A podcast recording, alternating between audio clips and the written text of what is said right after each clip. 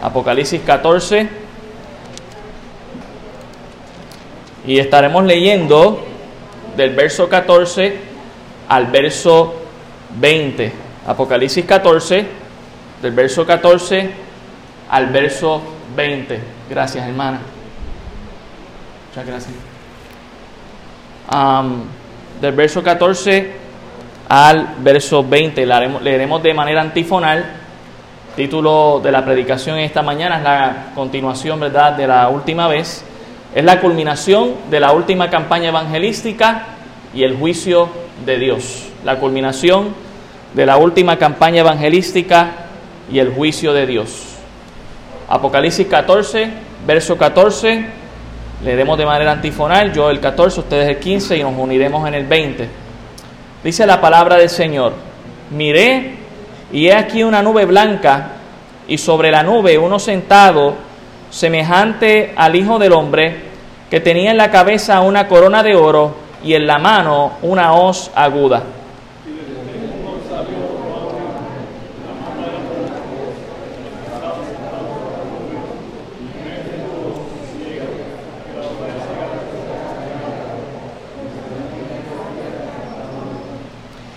Y el que estaba sentado sobre la nube metió su hoz en la tierra, y la tierra fue cegada.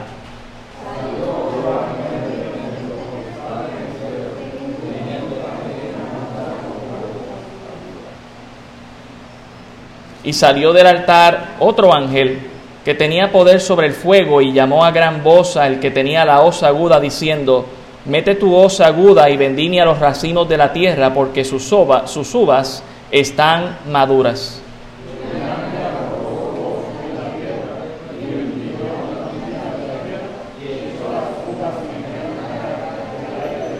Todos juntos. Y fue pisado el lagar fuera de la ciudad, y del lagar salió sangre hasta los frenos de los caballos por mil seiscientos estadios. Señor, gracias te damos por tu palabra. Ella es viva y eficaz y nos da seguridad del futuro.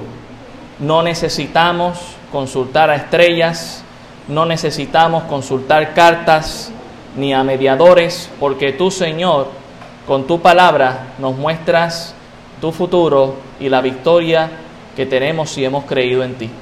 Ruego, Señor, que tu palabra santa y poderosa y tu Santo Espíritu en esta mañana hablen a nuestros corazones, Señor y seamos afirmados en tu palabra y que si hay alguien que no te conoce, que hoy venga al conocimiento en Cristo Jesús, a los pies tuyos, Señor, y sea, hijo tu, sea hecho hijo tuyo. Gracias damos por todo en el nombre de Jesús. Amén. Pueden tomar asiento, hermanos. A mí me gustaría que, ¿verdad?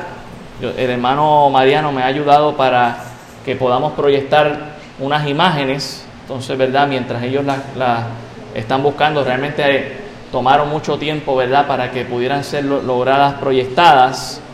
La razón por la que quiero proyectar esta imagen, cuando se pueda proyectar, es porque tenemos una concepción falsa que el mundo nos ha dado acerca de quién tiene una hoz en la mano.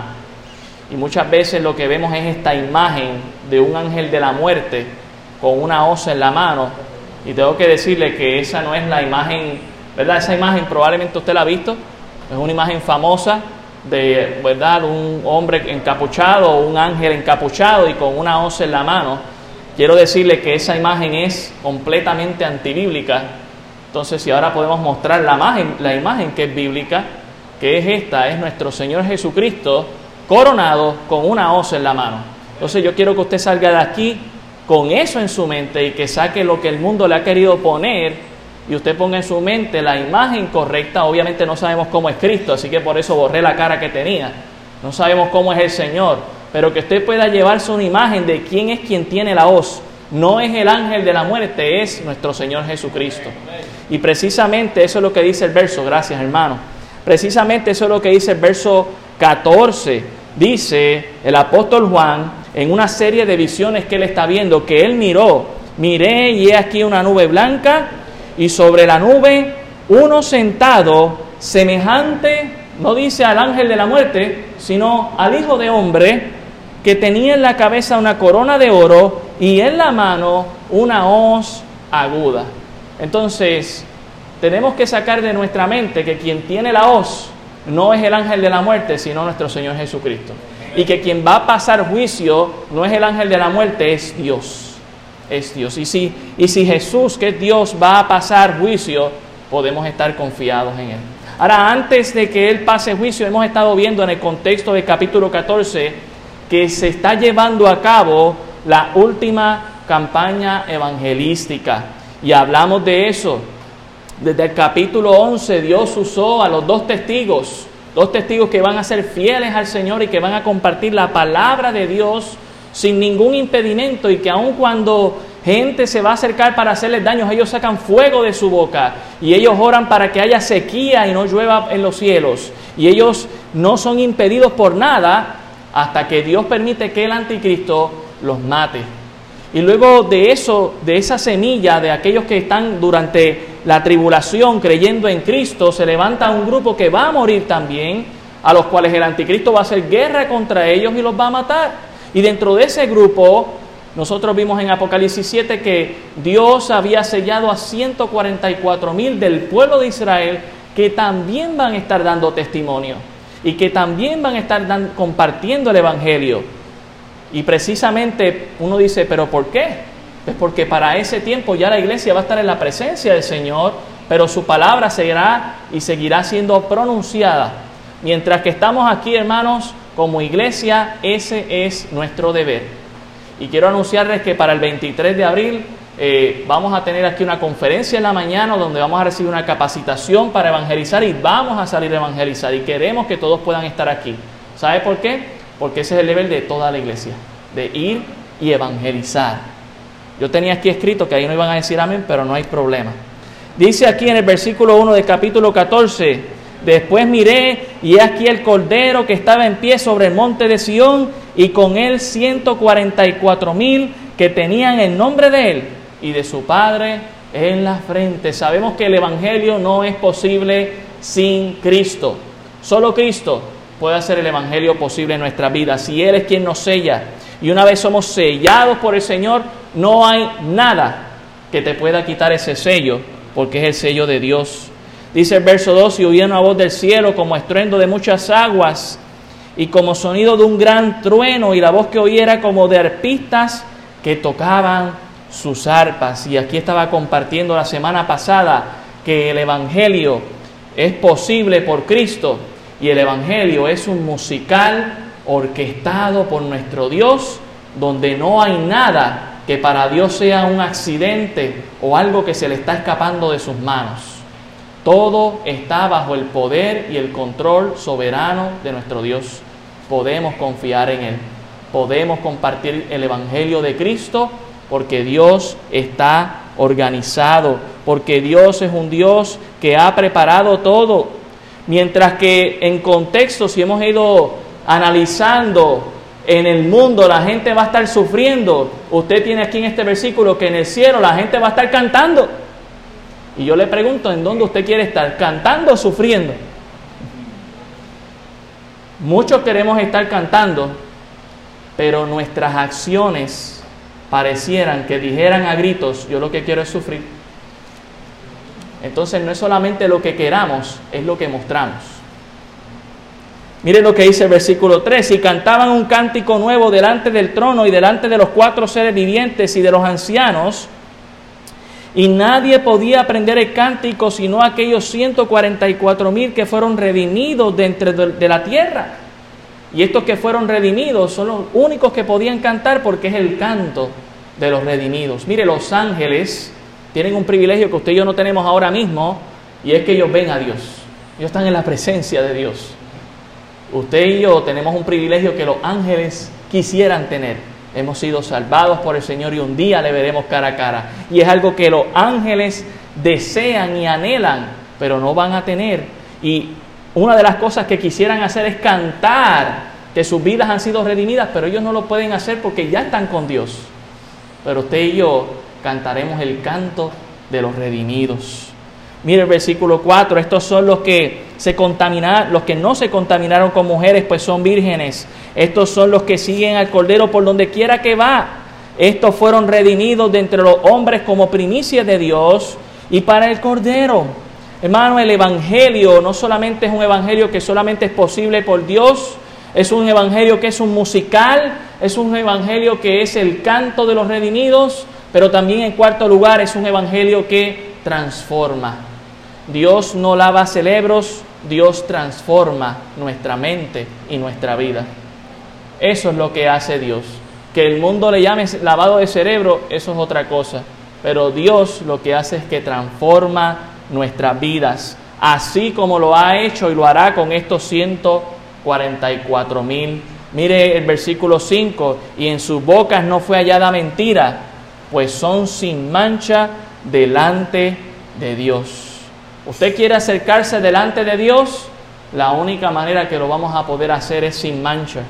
Y por nuestras propias obras y por nuestros propios méritos no podemos. Solamente a través de Cristo y a través de su obra es que nosotros podemos entrar a la presencia del Señor limpios y sin mancha. Si estos 144 mil pudieron, es de la misma manera que usted y yo también podemos. Mire el versículo 6. Vi volar por medio del cielo a otro ángel que tenía el Evangelio eterno para predicarlo a los moradores de la tierra, a toda nación, tribu, lengua y pueblo. El Evangelio, algunos han sugerido que este Evangelio es otro, pero es el mismo Evangelio de siempre. Es el Evangelio eterno de Dios. Es el Evangelio que salva, es las buenas nuevas de salvación. Estábamos condenados en nuestros delitos y pecados, nuestras obras no nos pueden salvar, no podemos cumplir con la ley, hemos fallado en un punto y es lo que nos condena, pero Dios envió a su Hijo Cristo para cargar con nuestros pecados y hacernos limpios delante de Dios. Y todo esto si hemos creído. ¿Y por cuánto precio? Gratuitamente, dice la palabra del Señor. Esas son las buenas nuevas que la iglesia tiene que seguir anunciando y que un día, aunque la iglesia no esté, Dios va a permitir que los dos testigos lo digan, que los mártires lo digan, que los 144 mil lo digan, y aun cuando todos estos sean quitados, vendrá un ángel y anunciará el Evangelio de Cristo a toda criatura. Como decía hace dos semanas atrás, esto no significa que me debo echar atrás y decir, bueno, pues si un ángel lo voy a hacer, ¿para qué lo voy a hacer? No, usted y yo tenemos que salir y llevar el Evangelio a toda criatura. Por eso apoyamos misiones, hermanos, porque donde no podemos ir, al menos podemos apoyar y orar para ser partícipes de eso. Pero por eso también en nuestra localidad salimos, hacemos los cultos al aire libre y salimos a evangelizar porque queremos que la gente escuche del Evangelio de Dios. Ahora mismo usted y yo bajo definición somos esos ángeles, esos mensajeros de parte de Dios para llevar las buenas nuevas. Deseamos que todo Cataño conozca a Cristo. Tenemos que empezar, tenemos que hablarle a nuestra familia, tenemos que hablarle a nuestros vecinos, tenemos que hablarle al vecindario, a Cataño, a Puerto Rico y al resto del mundo. Y usted dirá, es mucho, pastor. Sí lo es, pero si Dios solamente tomó doce hombres y alborotó al mundo antiguo, aquí yo veo más de doce. Y veo mujeres también, que Dios las usa poderosamente. Entonces, ¿cuál es la excusa? Mire el versículo 7, diciendo a gran voz, temed a Dios y darle gloria, porque la hora de su juicio ha llegado y adorad a aquel que hizo el cielo y la tierra y el mar y las fuentes de las aguas. El contenido del mensaje del Evangelio se encuentra aquí. Resumido, teman a Dios. Es bien interesante. La gente tiene muchas fobias, pero debería tener una fobia en contexto y es la teofobia, tener temor de Dios. Jesucristo mismo lo dijo de sí mismo y de Dios. No le, tengan miedo a aquel que puede matar el cuerpo, sino tengan miedo de aquel que puede llevar en tormento tu espíritu y tu alma por la eternidad. Eso es lo que tenemos que tener temor y muchas veces le tenemos temor a cosas equivocadas. Este ángel está diciendo, teman a Dios. teman a Dios. El temor a Dios nos debe llevar a Él, adorar y glorificar su nombre. Y dice, y darle gloria, darle el reconocimiento. Él es Dios y no hay otro Dios fuera de Él. Él es el único, el verdadero. ¿Y sabe por qué nosotros los cristianos hablamos de exclusividad y no aceptamos a ningún otro Dios como Dios? Porque Jesús mismo dijo, yo soy el camino, la verdad y la vida. Nadie viene al Padre sino por mí. Jesús mismo dijo, yo soy el único camino. Yo soy la única verdad. Yo soy la vida. Mire lo que dice el verso 8. Otro ángel le siguió diciendo, ha caído, ha caído Babilonia, la gran ciudad, porque ha hecho beber a todas las naciones del vino del furor de su fornicación. Mientras que el Evangelio es la esperanza que se nos presenta en nuestras manos para tomar una decisión y aceptar a Cristo y que nuestras vidas sean transformadas y llevarnos a la obediencia a Él, el que se opone al Evangelio de Cristo acarrea para sí maldición. Y precisamente eso es lo que vemos aquí. Hay una ciudad, un imperio que el anticristo va a estar levantando y que muchos van a poner su esperanza en ese sistema globalizado, económico, con un sello, con una marca que ellos van a poner, con el, anticristo mismo presentándose como el Dios y el Salvador de este mundo, pero van a caer, van a caer. No hay sistema sin Dios que pueda sobrevivir. Mire el versículo 9, y el tercer ángel lo siguió diciendo a gran voz, si alguno adora a la bestia y a su imagen y recibe la marca en su frente o en su mano, él también beberá del vino de la ira de Dios, que ha sido vaciado puro en el cáliz de su ira, y será atormentado con fuego y azufre delante de los santos ángeles y del Cordero. Dios hace la advertencia para aquellos que no quieren creer al Evangelio. Tenemos que decirte, que si no aceptas el Evangelio, lo que viene para tu vida es fuego y tormento. El, el, infierno sigue caliente, no se ha congelado. El infierno no es un lugar de pariseo, es un lugar de sufrimiento y deberías tener temor por tu alma. Y esto no es una manipulación de miedo que enviamos a ti, es la verdad y porque es la verdad y te amamos y te queremos, no queremos que te caigas por el risco de la eternidad. Mire lo que dice el verso 12. Aquí está la paciencia de los santos, los que guardan los mandamientos de Dios y la fe de Jesús. ¿Sabe que va a ser el Evangelio para aquellos que crean en Cristo? Es una recompensa lo que Dios da. Dios no solamente quiere ser el, el Salvador y el Rey de tu vida, Dios quiere ser el que te va a recompensar por la eternidad. Y de la única manera que eso va a pasar es que no solamente Jesús sea mi Salvador, sino que también sea mi Rey y Señor. Es decir, una vez venimos a Cristo, hermanos, no, no venimos para calentar las bancas, venimos para ser parte de esa fanaticada que se mete en el juego y que deja que Dios haga una obra grande en su vida. Dios tiene un propósito contigo. Dice el Salmo 138, Jehová cumplirá su propósito en mí. Dios tiene un propósito con tu vida y no es calentar un asiento, es ser de bendición a alguien más. Es compartir el Evangelio a alguien más.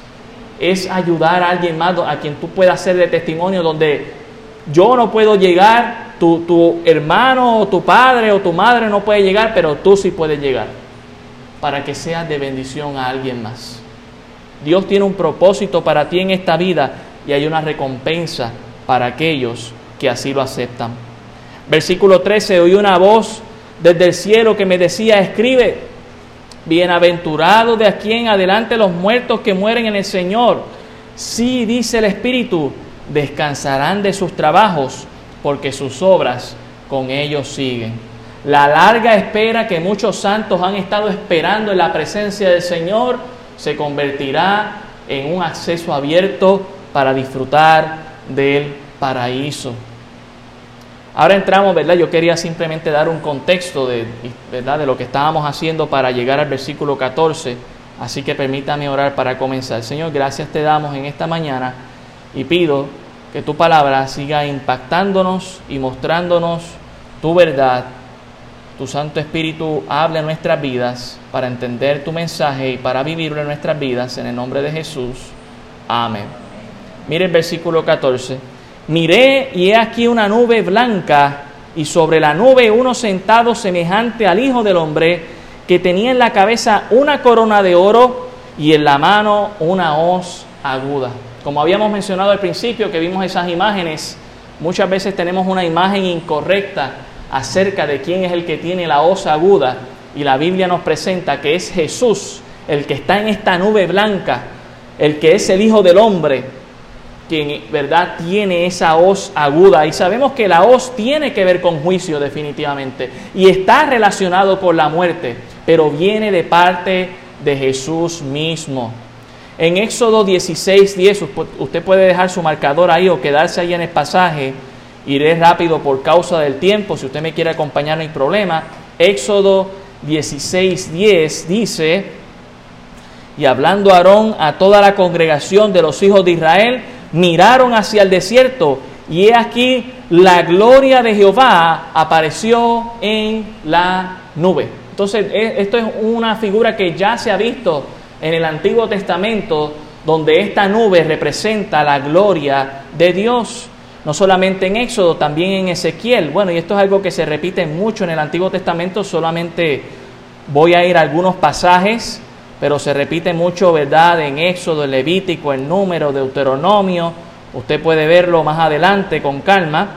En Ezequiel, el capítulo 1, cuando él está viendo la visión acerca de Dios, el versículo 4 dice lo siguiente. Dice, y miré, y he aquí venía del norte un viento tempestuoso y una gran nube con un fuego envolvente y alrededor de él un resplandor y en medio del fuego algo que parecía como bronce refulgente. Entonces, ¿verdad? Hablando de la gloria de Dios.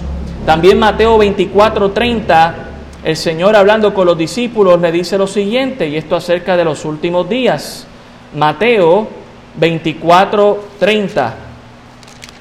Mateo 24:30 dice, entonces aparecerá la señal del Hijo del Hombre en el cielo, y entonces lamentarán todas las tribus de la tierra, y verán al Hijo del Hombre viniendo sobre las nubes del cielo, con poder y con gran gloria.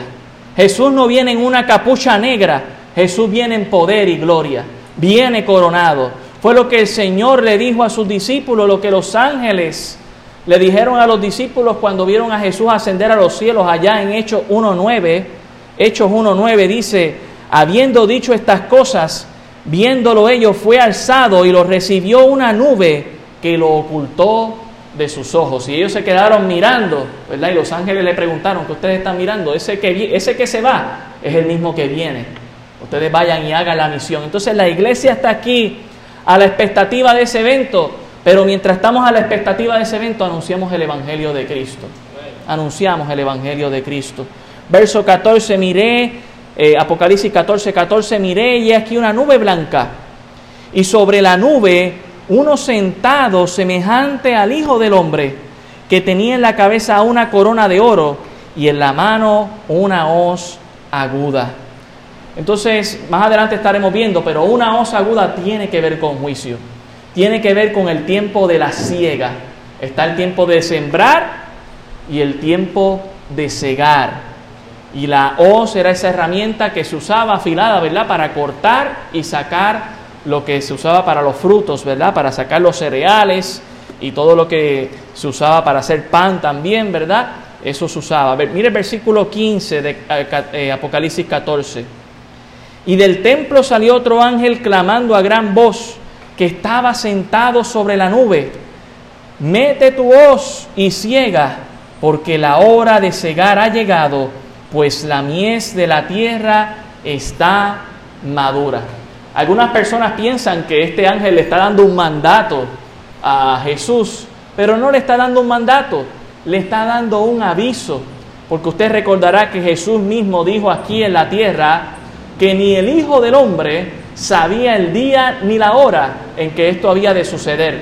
Eso no significa que él no lo supiera, sino que simplemente se le iba a avisar del tiempo. Y aquí tenemos a este ángel avisando, llegó el tiempo, mete tu voz aguda. No es un mandato, sino el aviso de que la hora ha llegado de la potestad del Padre eterno para llevar esto a cabo. Mire lo que dice Marcos capítulo 13, Marcos 13, versículo 32. Marcos 13, 32. Dice, pero de aquel día y de la hora nadie sabe, ni aun los ángeles que están en el cielo, ni el Hijo, sino el Padre. Mirad y velad y orad, porque no sabéis cuándo será el tiempo. ¿Y sabe qué es lo más triste? Que todavía tenemos gente diciendo que saben cuándo es. Por ahí hay un charlatán diciendo que para el 2028. Déjeme decirle, cuando alguien dice un año, usted puede estar seguro que ese día no va a ser. Dios lo va a dejar caer en vergüenza. Y déjeme decirle, lo triste es que algunos de nosotros hasta, hasta nos llegamos a convencer. Porque, ah, como el resto del ministerio ha parecido tan, tan bueno, ha sido de tanta bendición, y va y te tira la fecha y tú lo crees. Hermanos, guardémonos y cuidémonos. Nadie sabe el día ni la hora. Si Dios lo dijo, Dios lo va a cumplir. Va a tomar a todos por sorpresa. A todos. Mire lo que dice Apocalipsis 14, 16. Dice, y el que estaba sentado sobre la nube metió su hoz en la tierra y la tierra fue cegada. Es interesante que esté diciendo que está sentado sobre la nube. Si usted lee Ezequiel capítulo 1, Ah, se va a dar cuenta que esta nube es simplemente algo que está cubriendo el trono de Dios. Entonces Jesús está sentado en su trono y en Ezequiel 1 nosotros habíamos visto que ese trono se estaba moviendo. Y en Apocalipsis capítulo 6 habíamos visto que ese trono estaba estable, no se estaba moviendo. Pero aquí vemos que se va a empezar a mover. Porque Dios es un Dios que está sentado en su trono, pero quiere cuando se va a mover, se va a mover, hermanos. Cuando va a tomar una acción, va a tomar una acción. Y de hecho, aun cuando pensamos que Él no está haciendo nada, Él está haciendo algo. Él está haciendo algo. Quiero salir algunos pasajes que demuestran que esto siempre ha tratado sobre el juicio de Dios y que no solamente, ¿verdad? El verso 16 lo está diciendo aquí, él estaba sentado sobre la nube y metió su hoz en la tierra y la tierra fue cegada. ¿Qué significa esto? Pues vamos a algunos pasajes antiguo testamentarios que nos los va a explicar. Jeremías 51:33. Jeremías 51:33. Dejemos que la misma palabra de Dios se vuelva en su intérprete. Jeremías 51:33 dice lo siguiente. Porque así ha dicho Jehová de los ejércitos, Dios de Israel, la hija de Babilonia es como una era cuando está de trillar de aquí a poco tiempo le vendrá el tiempo de la siega. En otras palabras, le está diciendo, es como un lugar donde ya yo he sembrado y ya pronto yo voy a pasar juicio. Oseas 6:11. Oseas, profeta menor de las Escrituras, capítulo 6, versículo 11, dice, para ti también, oh Judá, está preparada una siega cuando yo haga volver el cautiverio de mi pueblo. También en Joel 3, 13, Joel capítulo 3, versículo 13 dice, echad la hoz, porque la mies está ya madura, venid, descended, porque el lagar está lleno, rebosan las cubas, porque mucha es la maldad de ellos. ¿Verdad? Para algunos que quizás no saben, el lagar era como una piscina donde se exprimía el jugo de uva y ahí, ¿verdad? Era donde reposaba básicamente el jugo y entonces por una tubería bajaba para que entonces se pudiera extraer fuera de la cáscara el jugo. Y esta imagen que nos está trayendo está diciendo, ya el pecado ya está consumado y por lo tanto viene juicio, ya es suficiente. Dios va a tener un límite para la cantidad de pecado que se va a reflejar en este mundo. Dios tiene un límite, no porque no porque Él sea un Dios que no sea omnipotente y que no pueda con ellos, sino porque Él también es un Dios de justicia, no solamente de gracia. Él es un Dios de amor, pero Él también es un Dios justo. Y Él va a decir hasta este punto y se acabó. Y eso nos debe recordar a nosotros, a los creyentes, Dios es misericordioso con nosotros. Nuevas son cada mañana tu misericordia, grande es tu fidelidad. Pero ¿sabe qué? Dios también dice que es fuerte caer en las manos de un Dios vivo. Entonces Dios tiene un límite para nosotros, para que nosotros vengamos al arrepentimiento. Allá en Primera de Corintios 11, cuando estaban tomando la cena del Señor, muchos habían muerto porque la estaban tomando indecentemente. Entonces Dios tiene un límite aún para su iglesia. Dios ha mostrado su gracia y su misericordia, pero Dios también tiene un límite y pasa juicio, hermano. Es importante que estemos conscientes de eso. Miren lo que dice Mateo 13:30. Mateo 13:30. Mateo capítulo 13, versículo 30. Dice, dejad crecer juntamente lo uno y lo otro hasta la ciega y al tiempo de la siega yo diré a los segadores, recoged primero la cizaña y atadla en manojos para quemarla. Juicio, juicio. Viene juicio, hermanos. Y la idea de quemar es llevarlo al infierno. El infierno no se ha congelado. El infierno está cada vez más caliente. Y déjeme decirle algo, el infierno se pone más caliente porque en la física si uno está en un lugar que puede estar con aire acondicionado y estamos con abanico, ¿verdad? Y estamos cerrados y entran más personas, entra más calor. So, mientras más gente entra, más calor va a ser. La única manera que tenemos para rescatar a la gente es a través del Evangelio de Cristo Jesús. Mire lo que dice Marcos 4:26. Marcos 4:26. Decía además, cuando el equipo de la de Vega más sorprenda a los rancheros de Cataño en el estadio Perucho Seguridad. No digo ustedes, domingo 3 de abril desde las 2 de la tarde acompáñanos en el Perucho Seguridad cuando los rancheros de Cataño buscan la sublevación de la nación Marcos 4, 26 dice, decía además, así es el reino de Dios, como cuando un hombre echa semilla en la tierra, y duerme y se levanta de noche y de día y la semilla brota y crece sin que él sepa cómo, porque de suyo lleva fruto la tierra, primero hierba, luego espigas, después grano llena la espiga y cuando el fruto está maduro, enseguida se mete la hoz porque la siega ha llegado.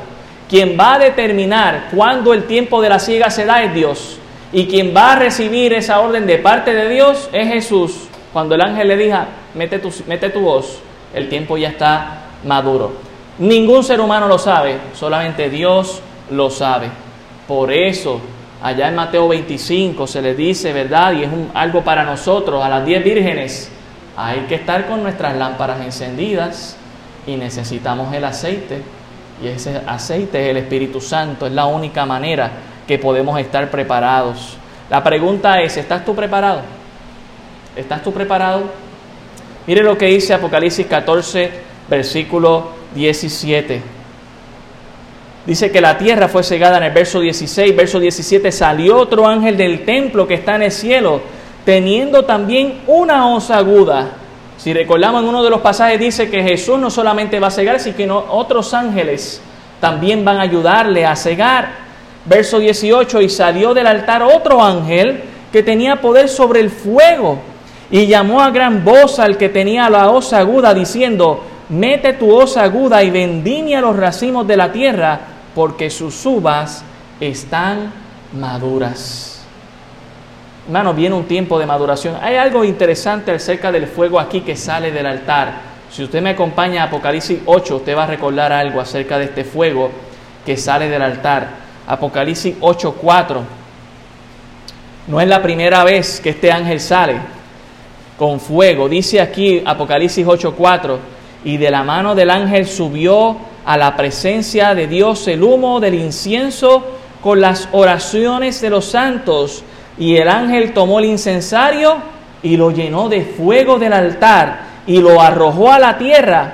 ¿Y qué produjo? Y hubo truenos y voces y relámpagos y un terremoto. Ese fuego que estamos viendo en el altar que sale es la representación de las oraciones que hemos hecho pidiendo a Dios justicia por aquellos que hacen injusticia. Y Dios va a cumplir. Jesús dijo en el monte de la bienaventuranza, bienaventurados los que tienen hambre y sed de justicia, porque serán saciados. Quizás no lo veremos en vida, pero lo veremos allá en la presencia del Señor cuando Dios pase justicia, hermanos. Quizás a veces nos desalentamos porque no vemos rápido que el impío está pasando por un momento de aflicción para que se acoja a la misericordia de Dios. Parece que todo le va bien, pero recuerde, ya tiene su paga y lo que necesita es que oremos para que Dios tenga misericordia. Eso es lo que necesita. Mire el verso 19. Bueno, en el verso 18 quiero hablar acerca de esa última expresión. Dice aquí, y vendimia los racimos de la tierra porque sus uvas están maduras. Las uvas son la representación de todos los seres humanos y lo que sale de ellos, que es su pecado, que es su sangre, es la representación del pecado que corre como una fuente. Es bien interesante porque allá en Isaías 5 Dios habla de una viña. Él escogió unas, unas semillas escogidas él preparó todo, las puso, puso esas semillas en un lugar precioso y bueno para que crecieran, un terreno fértil, una ladera para que bajara por gravedad. Le puso una cerca para protegerle, le puso una casa cerca para que el sembrador estuviese cerca de esa semilla y las velase y creciesen. Y dice, hablando de, de Dios mismo, ¿y qué más puedo hacer por esta viña? Yo esperaba que diese uvas y lo que trajo fue uvas silvestres. Y una uva silvestre, hermano, no sé si usted ha comido alguna uva agria, que tiene esa son unas uvas bien pequeñitas muchas veces, casi no se terminaron de madurar, y usted se la come y dice, wow, esto está muy agrio. Es una uva silvestre. Una uva que no se plantó, pero que fue lo que trajo. Hablando del pecado, Dios está diciendo aquí, ya el tiempo ha llegado, ya ha madurado bastante como para que yo pase el juicio. Y usted dirá, eso es en el futuro, pastor. Es cierto que esto habla del futuro, pero es una enseñanza que Dios ha traído a través de toda la escritura. Tengamos cuidado porque hoy puede ser nuestro último día. Dios puede pasar juicio aún a sus hijos, no para perdición de vida eterna, pero para su cuerpo. Cuando andamos en desobediencia, Dios tiene misericordia, pero si seguimos en desobediencia, Dios pasa disciplina. Y muchas veces no nos gusta la disciplina del Señor. Acójase a la misericordia de Dios, arrepiéntase de ese pecado y vuelva hacia Dios y búsquele que Él es misericordioso. El que sigue en su pecado, no va a prosperar. Pero el que lo confiesa, se aparta, hallará misericordia. Hoy es el día para confesar y apartarse de ese pecado con el que usted está lidiando. No lo haga en sus propias fuerzas. Usted no puede solo, usted necesita que el Señor le ayude a hacerlo. Muchas veces queremos hacerlo en nuestras propias fuerzas. Pero ¿qué dijo el apóstol Pablo? Todo lo puedo en Cristo que me fortalece. No es en nuestra fuerza, hermano. Es en las fuerzas del Señor. Es el Espíritu Santo que le va a ayudar y le va a animar y le va a convencer para que usted ame más a Dios que a ese pecado que le va a condenar. Mire el versículo 19 de Apocalipsis 14. Y el ángel arrojó su voz en la tierra y vendimió la viña de la tierra y echó las uvas en el lagar de la ira de Dios. Y fue pisado el lagar fuera de la ciudad y, del lagar salió sangre hasta los frenos de los caballos por 1600 estadios. El Evangelio siempre va a anunciar que en última instancia la victoria la tiene Cristo Jesús. Sobre cualquier opositor, Las uvas maduras representan la manifiesta rebeldía de la humanidad que tiene en contra de Dios. Es bien interesante porque ¿qué nombre se usa más en vano que no sea el nombre de Dios lamentablemente? Siempre la expresión de ay mi Dios, de oh mi Dios, Dios nos perdone usar su nombre sin propósito. ¿Por qué mejor usted no dice, oh caracoles, como le digo a los estudiantes, oh estrellas? Pero no, lo que decimos es usar el nombre de Dios en vano y lo usamos con tanta ligereza. Mire, no sé si a usted le ha pasado que usted se ofende porque le llamen por su nombre y, no, y esa persona luego que le llamo no le dice nada. Imagínese a Dios cada vez que usted está, llamando a Dios y usted no está diciendo nada después. Mire, Dios es santo, su nombre es santo y hay que respetar y temer. Y la iglesia debe dar testimonio de ello. Porque a veces somos los mismos cristianos que estamos llamando a Dios sin ningún propósito. Mire, si, ya, si va a mencionar el nombre de Dios, dígalo con propósito, adore a Dios, órele a Dios, honre su nombre, glorifíquele. Pero no lo use ahí como si usara el nombre de cualquier otra cosa creada en este universo. Dios es el creador, Él merece gloria, honra y honor de nuestra parte por lo que Él ha hecho. Aquí las uvas representan la rebeldía manifiesta de la humanidad que serán echadas en el lagar de Dios. Esta piscina que Dios tiene donde Dios con paciencia ilimitada ha estado esperando para que sea satisfecha su ira. Le adelanto algo, ya Cristo satisfizo la ira de Dios y lo hizo en la cruz del Calvario. Cristo en la cruz del Calvario sufrió el mismo infierno cuando Él dijo, Dios mío, Dios mío, ¿por qué me has abandonado? Él sufrió el abandono de Dios por un momento para que usted y yo no lo suframos. Necesitamos acercarnos a Dios mediante la sangre de Cristo para tener de su abrazo eterno, para que usted se acoja al amor de Dios. Y cuando usted se acoge al amor de Dios, según Romanos 8, la palabra nos dice que no hay nada que le pueda separar del amor de Cristo. Nada le puede separar del amor del Señor.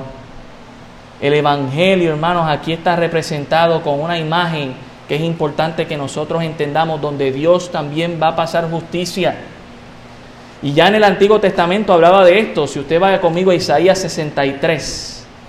Isaías, el capítulo 63. El versículo 1.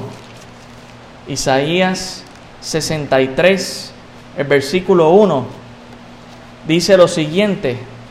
¿Quién es este que viene de Don, de Bosra, con vestidos rojos?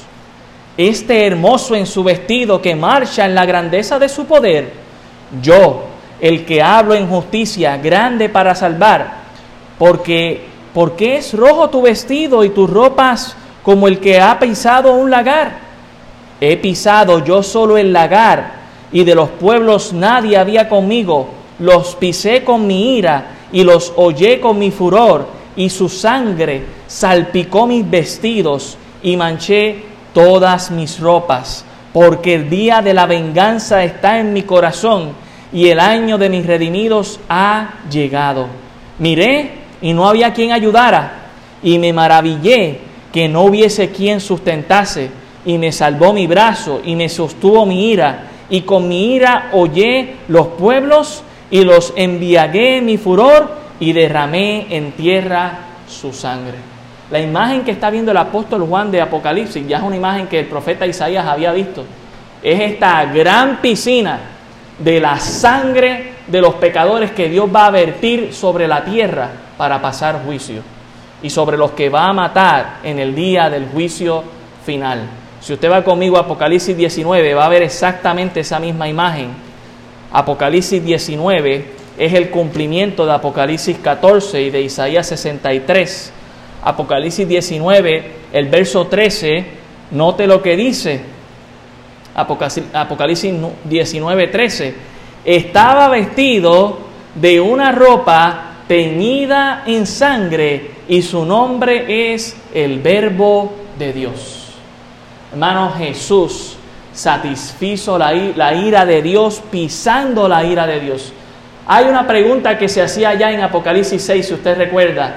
¿Quién podrá mantenerse en pie ante la ira de Dios? Jesús. Jesús. Y aquellos que han creído en Jesús también son los que pueden mantenerse en pie por la gracia de Dios. Por eso usted quiere acogerse a Dios a través de Jesucristo. Usted quiere poner su fe en el Señor porque es la única manera en la que usted va a estar de pie. Solamente por la gracia de Dios, no por sus obras, no por sus méritos, sino por la gracia de Dios. Viene un día de ira y de juicio. Y note que antes de esta gran guerra que va a haber, ya, las, ya la, la ropa del Señor Jesucristo va a estar manchada, porque Él acaba de pisar la ira de Dios. Es bien interesante allá en Apocalipsis 14, y ya con esto vamos terminando en el verso 20 dice, y fue pisado el lagar fuera de la ciudad. Mire, así mismo como Cristo murió fuera de la ciudad de Jerusalén, así mismo es que Dios va a hacer este gran sacrificio fuera de la ciudad. Y del lagar salió sangre hasta los frenos de los caballos. Si queremos saber cuánta altura va a haber de derramamiento de sangre por este juicio que Dios va a pasar, aproximadamente tres pies de altura. No pulgadas, que es lo que escuchamos cuando llueve. Ah, que cayeron 12 pulgadas, eso es un pie. Van a caer 36 pulgadas de sangre, aproximadamente, 3 a 4 pies. Usted mírele la nariz a un caballo, usted va, va a tener una idea. ¿Y cuánto de ancho? Dice aquí, hasta los frenos de los caballos por 1600 estadios. Los estadios romanos que, en aquellos tiempos tenían eso es aproximadamente 300 kilómetros. Para que usted tenga una idea, de Fajardo a Rincón tres veces. Tres veces. 300 kilómetros. Puerto Rico 100 por 30. Así que 100 veces, tres veces haciendo lo mismo. Esto es lo que se conoce como el Valle de Josafat, el de la guerra del Almagedón. Jesucristo va a bajar y va a limpiar a medio mundo aquí y va a hacer justicia. Ese es el mensaje del Evangelio. No es solamente Dios es amor, claro que Dios es amor, claro que Dios es misericordia, pero el Evangelio de Cristo también es justicia. El Evangelio de Cristo es victoria y vida para los que han creído en Él, pero es derrota, muerte para los que no creen y Jesús mismo lo juzgará. Yo estuviese muy preocupado si tuviésemos un Dios tan, misericordio que no, tan misericordioso que no castigase la maldad. Y también estarían tan preocupados de, un Dios de un Dios tan amoroso que no haría nada por el pecado. Dios es un Dios que le ha mostrado amor a todo el mundo para que todos vengan y se arrepientan, para que todos teman a Dios y le den gloria a Dios y reconozcan a Dios. Pero el que no quiera hacerlo, tengo que decirle que esta es la parte que usted tendrá del Evangelio de Cristo, justicia, juicio en su vida. ¿Qué tiene que hacer esto con nosotros? Llevarnos a temer a Dios y darle gloria a Él. Dios va a cumplir con su palabra. Mire, las cosas en este mundo no van a mejorar. Las cosas siguen de mal en peor.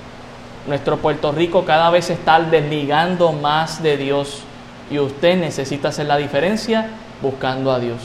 Mire si tan mal está Puerto Rico que no puede distinguir qué es vida y qué no es vida, porque quieren abortar a los niños.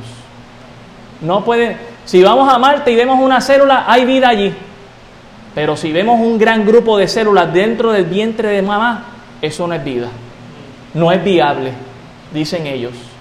Qué triste, porque el Creador ya ha definido que desde antes de que hemos sido creados, Dios nos ha amado. Usted no puede mostrarle amor a algo que no tiene vida. Y usted no puede recibir amor de algo que no tiene vida, pero sí de sus criaturas. cuando Dios se relaciona con sus criaturas, muestra su amor. Usted quiere el amor de Dios, no el juicio de Dios, pero necesita humillarse y buscar a Dios y honrarle. Tema a Dios y dele gloria a Dios, porque pronto viene Cristo Jesús. Oremos. Señor, gracias damos por tu palabra. Ella es viva y eficaz y más cortante que toda espada de doble filo, Señor. Quizás aquí hay alguien en esta mañana que todavía no ha tenido un encuentro contigo, Señor. Rogamos que hoy, por tu Santo Espíritu, haya tenido el temor para venir a humillarse delante de ti te reconozca, Señor. Que hoy sea día de salvación, si es que alguien aún todavía no ha tomado una decisión por Cristo. Y a nosotros como iglesia, Señor, gracias porque nos has dejado saber lo que vas a hacer, que es seguro, que es cierto, Señor, que va a pasar. Tú vas a traer justicia. Gracias, Señor. Mientras tanto, rogamos por misericordia, Señor, para que todos vengan al Evangelio, para que sea como Nínive, que cuando llevaste el mensaje de juicio, todos se arrepintieron, Señor. Rogamos que así sea, Padre amado, en el nombre de Jesús. Oh, amén. Dios les bendiga y Dios les guarde. Con ustedes el hermano Miguel.